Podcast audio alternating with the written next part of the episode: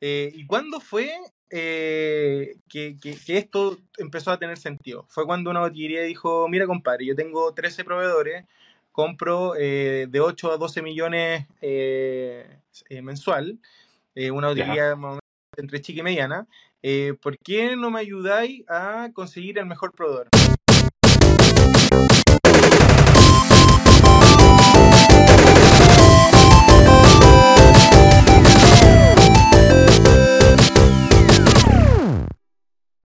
Tal? Bienvenidos a un nuevo episodio de Entrepreneur, podcast radio, elíjalo usted.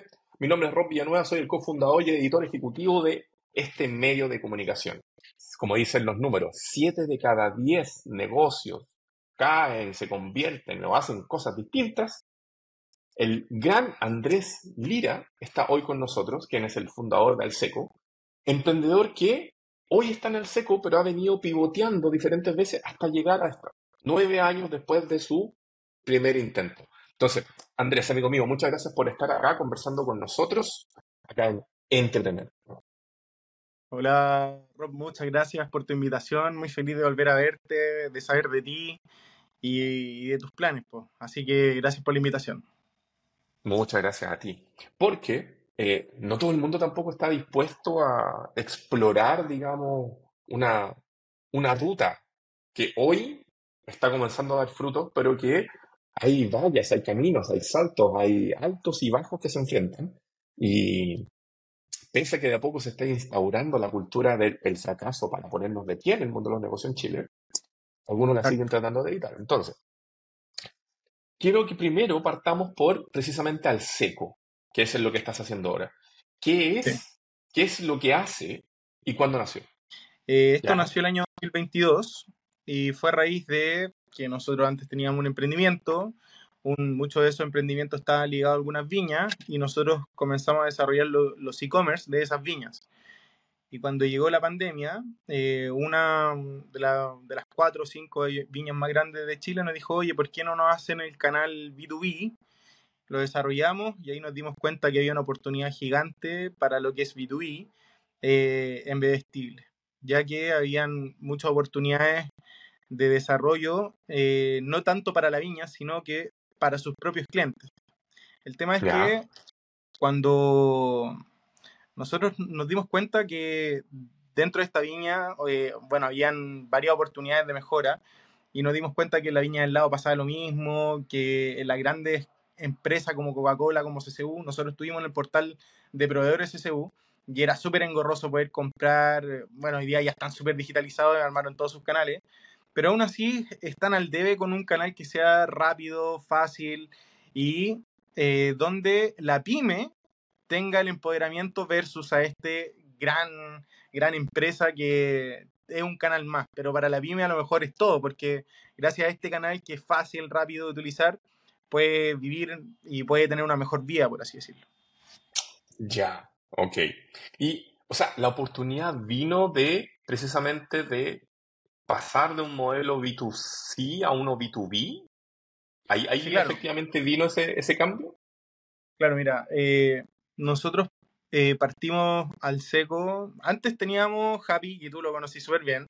Eh, y en Happy nosotros estábamos enfocados a lo que era B2C, ¿ya? Ahí teníamos, tuvimos varios clientes hasta llegó la pandemia. Después, o sea, antes el estallido social, después la pandemia.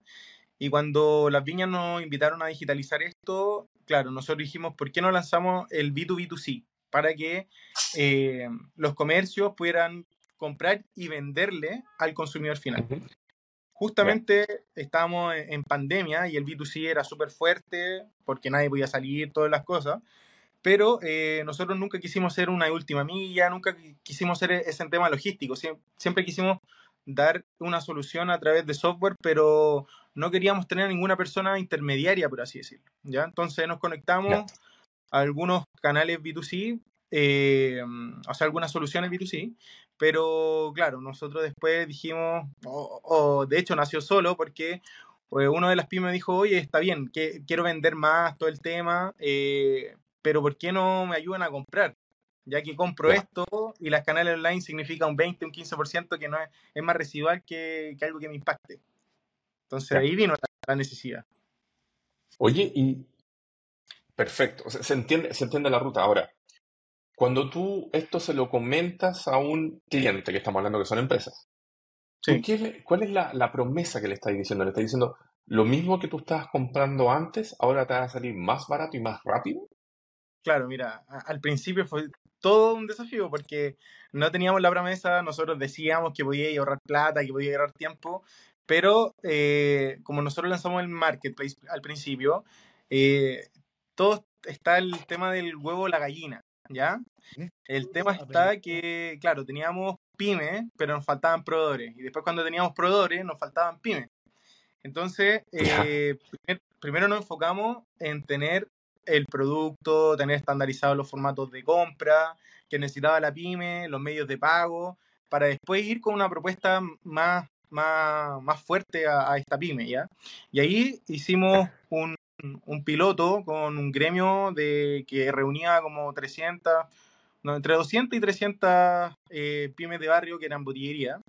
Eh, y ahí algo súper bueno, porque nos dimos cuenta del insight de parte del, comprador de esta pyme, cómo compraba, ahí nos dimos cuenta que eran pedidos, que el tipo no pagaba el tiro, entonces todavía estaba muy latente el cheque, eh, y ahí dijimos, oye, este es un mundo completamente nuevo, y cuando empecé a sacar cuenta, solamente en Santiago existen entre 6.000 6.500 de estas pymes, entonces eh, es, una, es, un, es un tremendo mercado. Eh, y ahí comenzamos a desarrollarlo de a poquito junto con la, eh, de la mano de este, de este gremio. Así que la, la iteración del, del, prototipo al MVP más estable eh, fue, fue medianamente rápido. Oye, espérame, entonces, perdón que me repita a lo mejor. Los potenciales clientes del SECO son todo tipo de, por ejemplo, botillería, almacén, de, de Exacto. Em, etcétera, Cualquier, cualquier, básicamente cualquier entidad que venda líquidos, sean, sean con alcohol o sin alcohol. Agua, bebida, jugos, licores, cerveza, vinos, cualquier tipo que, sea bebestible, por así decirlo. También tenemos muchas aguas, eh, vendemos mucha agua dentro del seco también, vendemos por pallet. Em, claro, vendemos camiones también de agua, entonces todo lo que sea bebestible, por así decirlo. Ya. Perfecto, perfecto. Oye, espérame, y, antes que sigamos, porque me salta la curiosidad, perdón. Me dijiste, vendo mucha agua. ¿Se vende más agua o se vende más copete? No, se vende más cerveza, compadre. Cerveza oh, es, agua lo que más tenemos hoy día. Eh, está en un, más del 60% de lo que vendemos hoy día es cervezas. Ya, perfecto, perfecto, Es una locura, el mundo de la cerveza es una locura. Es gigantesco el, el mercado cada vez aparecen más cerveza, pero la rotación de la cerveza es, increíble, o sea, ni te imagináis. Ya, perfecto.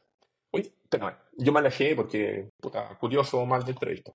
Pero no, no dejemos ir el, el hilo. Entonces, ok, esos son los potenciales clientes.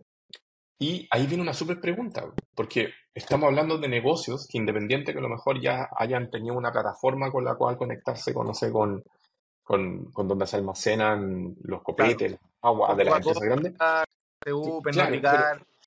pero, no están acostumbrados a una digitalización del negocio como tal, que es la invitación en el estricto rigor del seco. Entonces, ¿cómo diablos los convence? Claro, mira, es que ahí viene, ahí viene algo interesante. Nosotros comenzamos a entender eh, súper pegado al usuario cuál es la vida de este usuario 360. Eh, el mismo botillero el que opera su botillería, cuál es el estado del arte de, esta botillería, qué, digital, qué tiene digitalizado, qué no. Había muchos que tenían un POS, ese POS era interno, no estaba en la nube, todavía era on-premise, ¿ya? Eh, tenían métodos, esa era la digitalización, pero en cuanto a gestor de stock, eh, porcentaje de rotación de sus productos, comparación de precios de compra, estados de factura, estados de pago, no tenían nada.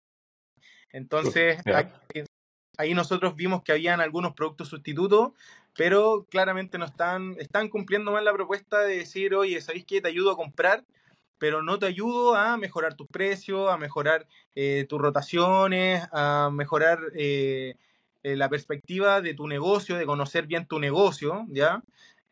tanto financiera como de manera logística y comercial. Y ahí comenzamos nosotros a, entender un poco más y a desenvolver esta, este tema por dónde partíamos, dónde, a qué le damos prioridad. Y, ahí entendemos que claramente los proveedores era gran parte porque ahí nacía todo. O sea, si yo compro, tengo stock y si tengo stock, vendo. Entonces, de, ¿cuál, ¿cuál es el origen de esto?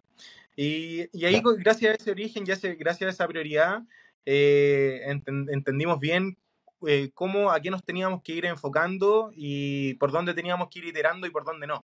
Porque al principio ese fue el desafío, a qué nos enfocamos. Ya, ok. Y, y, dijiste que hiciste este piloto. Y este piloto, ya después de eso, de demostrarlo, empezaron, digamos, de otras asociaciones o similares a, aceptar, digamos, el fondo que les quisierais presentar. ¿O la expansión se dio de otra manera?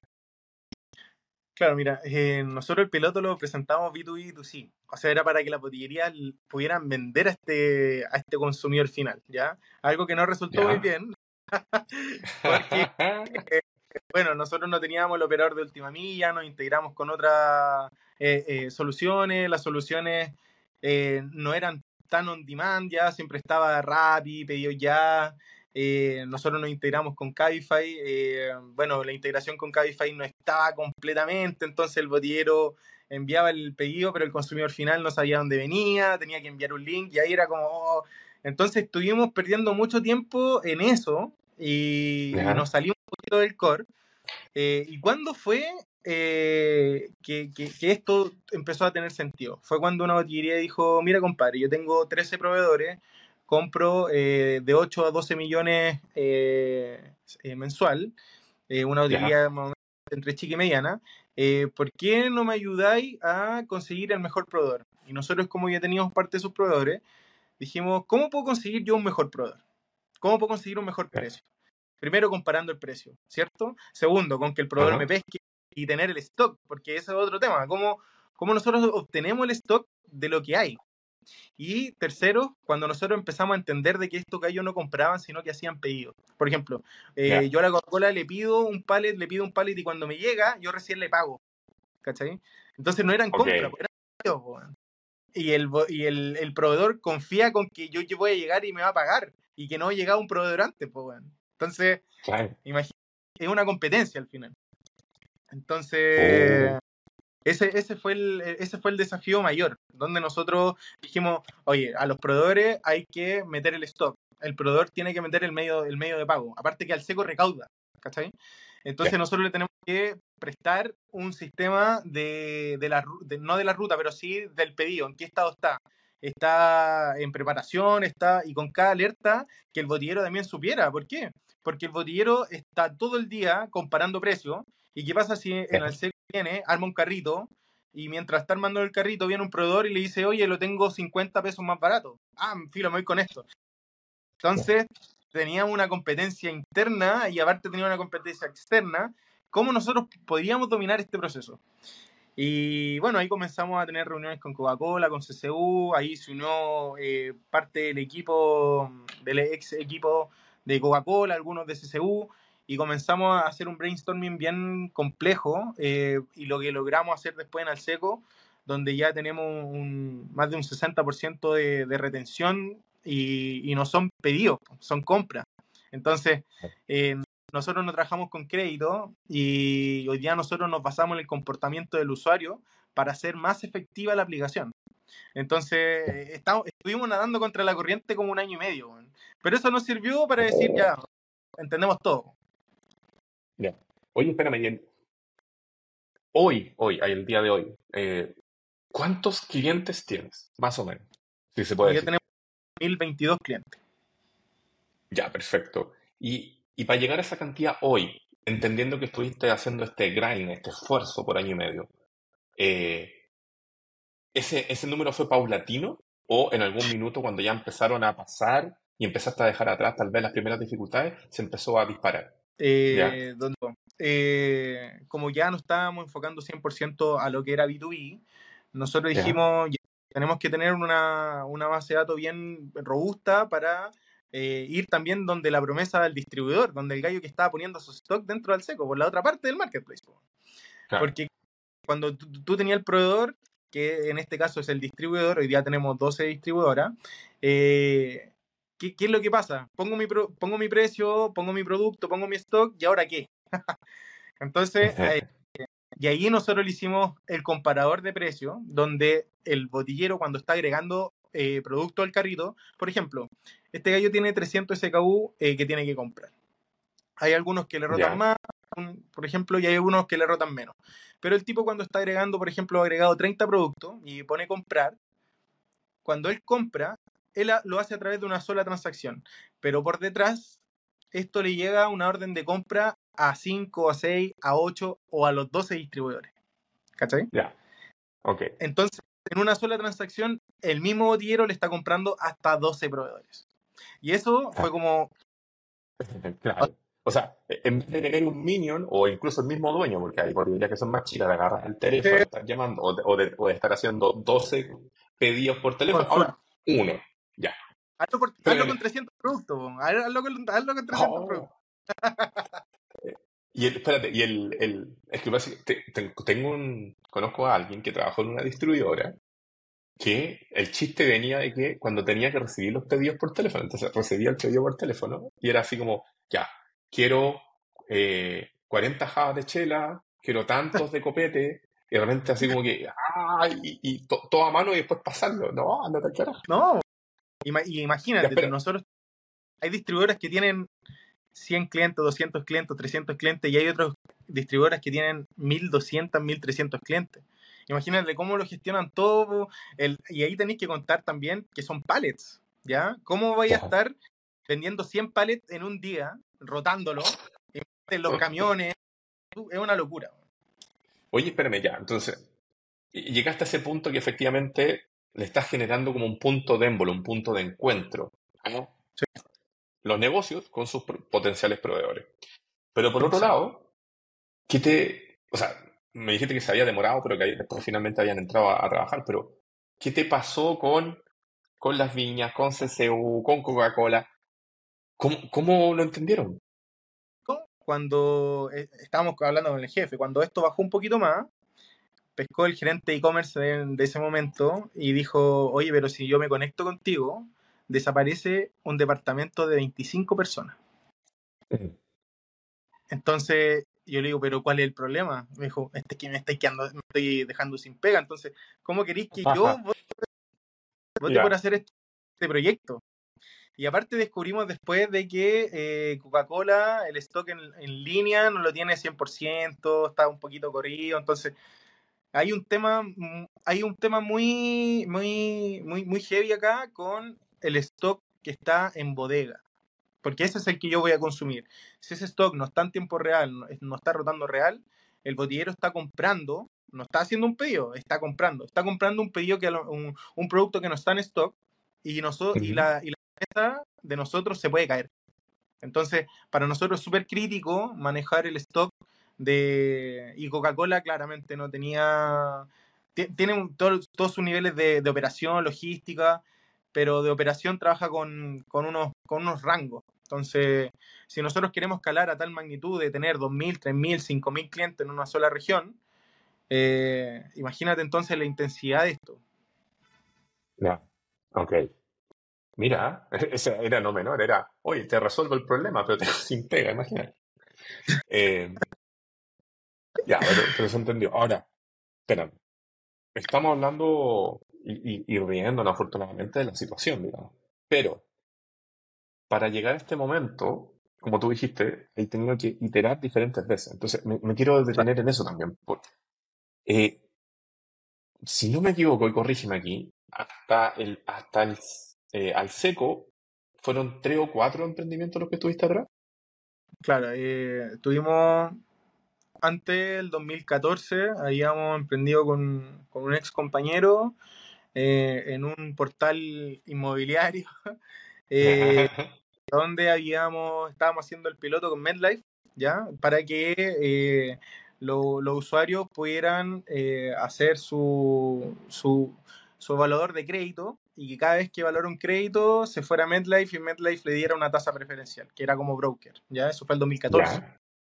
Okay. Eh, el 2015 comenzamos con Happy, ¿ya? Después hicimos la aplicación de Happy, que la estábamos pasando para que los botones pudieran vender espacio en los asientos, en los transfers de Happy Ending y ganaran plata. Y después vino al seco. Son como tres, tres emprendimientos, claramente. Sí. Ya. Entonces, para llegar a este momento, ¿cuáles fueron los aprendizajes para atrás que has tenido que tomar en consideración para llegar a este momento? Más allá de pararse, caerse, pararse, caerse. ¿Cuáles, ¿cuáles crees tú que son esos puntos que uniste hacia atrás?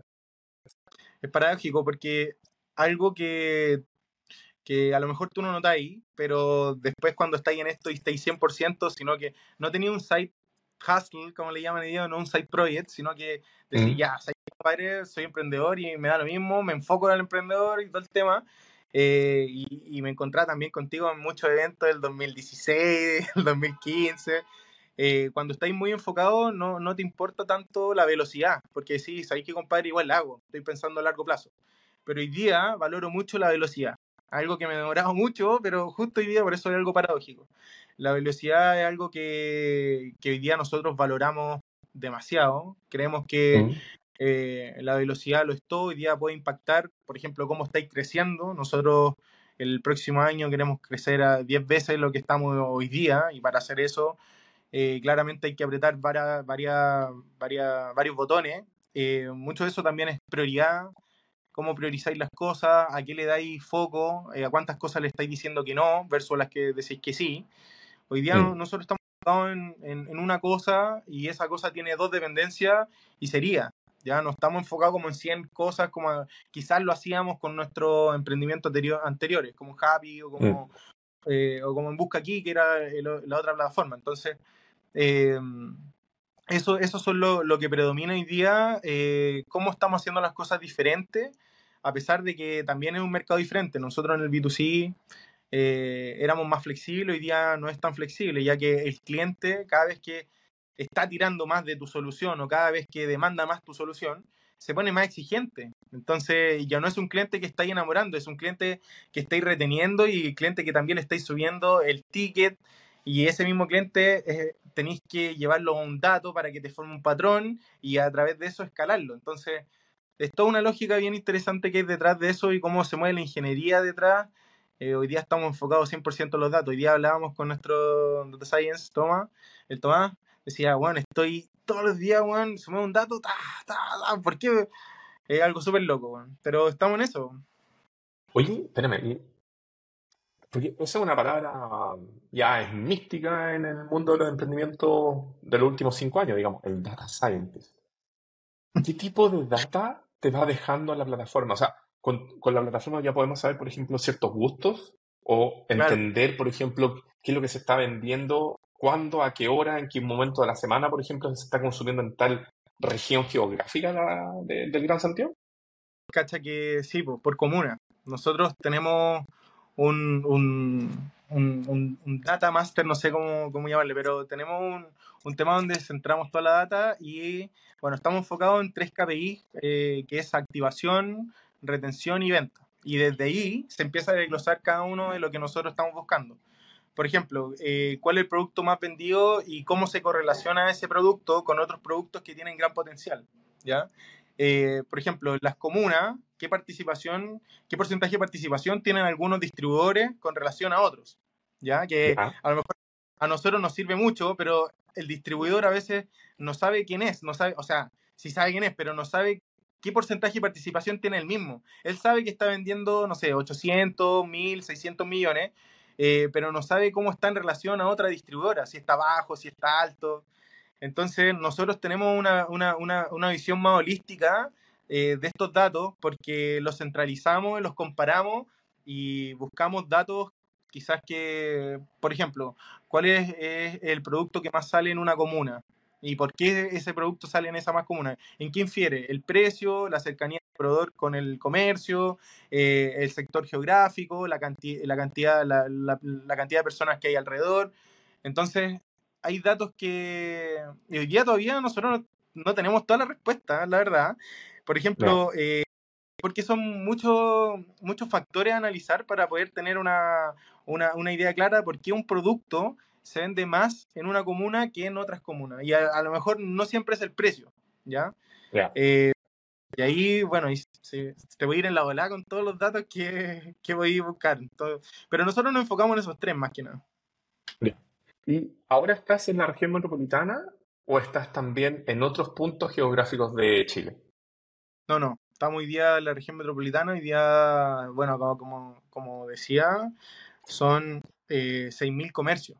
Entonces, acá tenemos mm. todavía un mundo, por, tenemos el 15 o el 20%.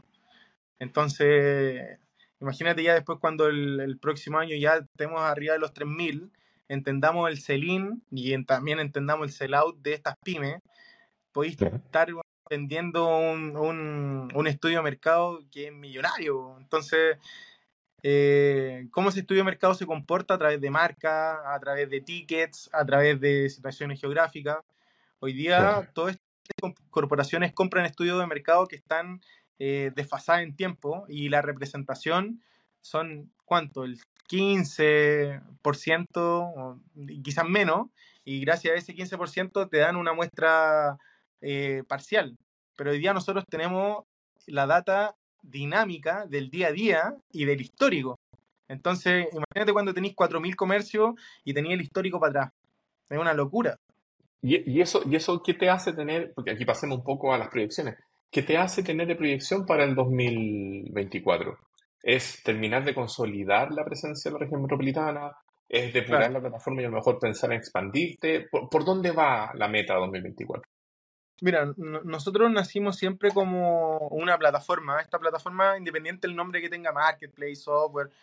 Hoy día nosotros eh, somos Marketplace B2B y eh, tiene un, SaaS, ¿ya? Eh, este SaaS, ¿de qué se trata? ¿Para quién es? Este SaaS, el Marketplace es para las pymes y el SaaS es para los distribuidores, ¿ya? Nosotros fuimos los primeros usuarios y, aquí hay alguna anécdota súper buena, como por qué nosotros decidimos desarrollar el SaaS. ¿Por qué? Y esto viene directamente de los distribuidores, porque los distribuidores nos decían, oye, ustedes son más eficientes que la distribuidora en los pagos, en la entrega, en todo. ¿Por qué? Y aquí vino las llamadas también de, los, de los distribuidores. Hay un distribuidor que me llamó y me dijo, eh, oye Andrés, ¿sabéis qué? Eh, el mismo comercio que me está comprando a mí con crédito, te está, o sea, que yo le estoy dando crédito, crédito a 10 días, 15 días, a ti te está, te está pagando contado. Y quizás está comprando el mismo producto. Y quiero saber por qué. Entonces, hay otro, oye, ¿sabéis qué? Eh, nosotros atendemos a, misma, a ese mismo comercio, pero ahora el comercio decide comprar en Alseco, siendo que tenemos los mismos precios. ¿Por qué? Entonces, cuando tú vas diciendo, ah, mira, ¿sabéis qué? Estamos haciendo un algo más eficiente que los mismos distribuidores. Y hoy día nosotros estamos eh, más que lanzando, ya tenemos eh, tres usuarios eh, dentro de este, de este SaaS, donde el distribuidor tiene los métodos de pago diversificados, también puede hacer los pedidos, tiene un gestor de, de los pedidos, tiene un gestor de los pagos y tiene un gestor también, que esto es lo más interesante, de su fuerza de venta, donde el tipo agrega su fuerza de venta, la fuerza de venta va al punto le despliega toda la promesa que también tiene Alseco. Esto es un sistema para el distribuidor, ¿ya? Y cada vez que él hace una transacción o vende algún producto, esto se va a la carga de datos y el distribuidor de manera eh, directa o de manera eh, inmediata entiende qué participación del mercado tiene con esa venta. Entonces, hoy día es ubicar al distribuidor, entregarle una herramienta para decir, compadre, mira, es el modelo de negocio este, y con, esta, con esto tú aumentáis tu operación y también aumentas tu participación del mercado de manera directa.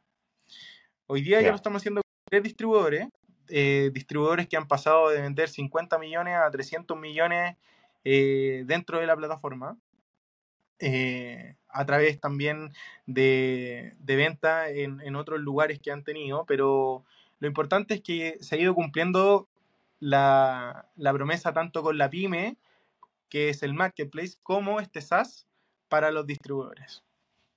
Y bueno, ya después, entendiendo que va a haber un marketplace y un SaaS, nosotros crecer a través de esta propuesta, eh, entendiendo que ya el huevo y la gallina se están eh, cada vez personificando de mejor manera y ambos están ganando.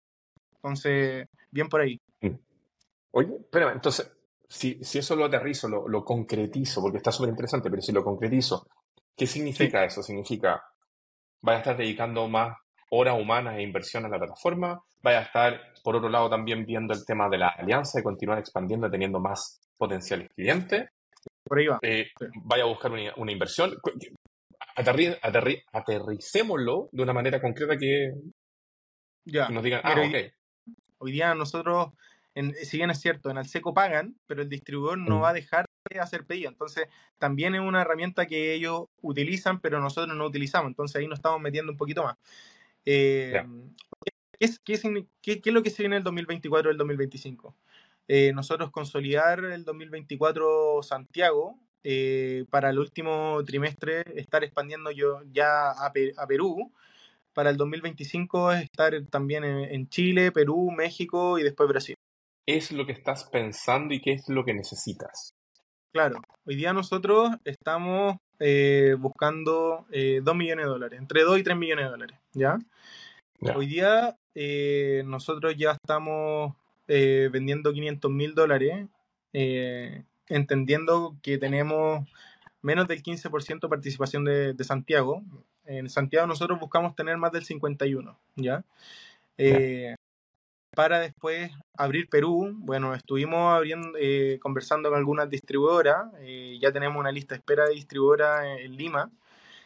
Eh, pero con estos dos ya nosotros no invertiríamos en, una plataforma, nosotros invertimos en estrategias comerciales, entendiendo que ya pivoteamos, ya iteramos, eh, después ya sería entender un poquito la idiosincrasia eh, peruana, mexicana, brasileña, eh, Mm. y esto es armar equipo y armar equipo de ventas, ¿ya? Hoy día estaría 100% enfocado en eso, ya que la plataforma no es muy diferente, hoy día nosotros tenemos directores de, de Coca-Cola, directores SSU que operan en diferentes países y el mercado tradicional se comporta igual aquí, en China, Estados Unidos, Perú, México, en todas partes. Entonces no, no hay cambio, más allá de algunos, algunas palabras, pero el formato de venta es el mismo, unidad, caja, pallet, camión. eh, Y, y- y Perú tiene que ver con, con, con que hay diferentes empresas chilenas que ya están presentes también en ese mercado, como para poder irte por ese sendero. Eh, no, mira, más que nada porque Perú, por una parte, es, es cercano. eh, Perú es un mercado eh, tradicional que es más grande que Chile, es más grande que Santiago. Mm. Nosotros no, no hace más sentido eh, abrir otra capital que abrir otra ciudad de Chile, como podría ser la quinta región, Concepción, ¿ya? Eh, con la envergadura del, del canal, ¿ya? Si bien es cierto, en, en Perú eh, hay entre 8.000 y 10.000 de, esta, de estas pymes. Entonces, es un mercado que si nosotros con el 15% estamos facturando esto, imagínate el ticket que podríamos tener en Perú con más del 51%. Esto, esto es un poquito, bueno, no es- esto no es un poquito, este mercado y esta solución es muy de dominar. Si tú estás dominando, puedes entregarle servicio a Coca-Cola, a CCU, Pernod Ricard, a las viñas, a quien quiera, porque hoy día, la, hoy día nuestra tecnología ya está siendo plug and play, ¿ya? No, no, no tiene mayor dificultad. Ya, Y, espérame, lo, lo dijiste, pero lo quiero recalcar. Él, por hacer todos los procesos que tú le estás ofreciendo, digamos, tanto a tus clientes como obviamente conectarlos con los proveedores. Sí. ¿Cuánto, cuánto es lo que está rentando? ¿Cuál es el porcentaje de renta? Hoy día nosotros les cobramos un... Al botillero no le cobramos nada. Él es el que... Y al distribuidor le cobramos un 6% eh, neto, del neto, Ya, perfecto. por transacción. Está súper in- eh, está súper interesante y los planes están entretenidos, pues, Andrés. Lo que pasa, mira, al principio íbamos con... Mira, y aquí viene algo interesante. Antes nuestros planes eran eh, 4, 6, 8%. O sea, íbamos hacia arriba. Para nosotros súper bien.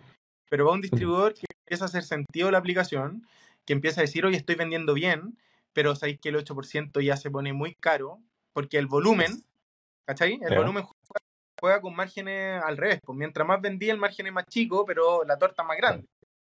Eh, Claro. Nosotros dijimos, compadre, nosotros no estamos solamente nadando contra la corriente por las ventas, estamos también nadando contra la corriente con nuestro modelo de negocio. ¿Cómo tiene más sentido hacer esto? Darlo vuelta. Comenzar el 8, bajar al 6, bajar el 4 para llegar al 2.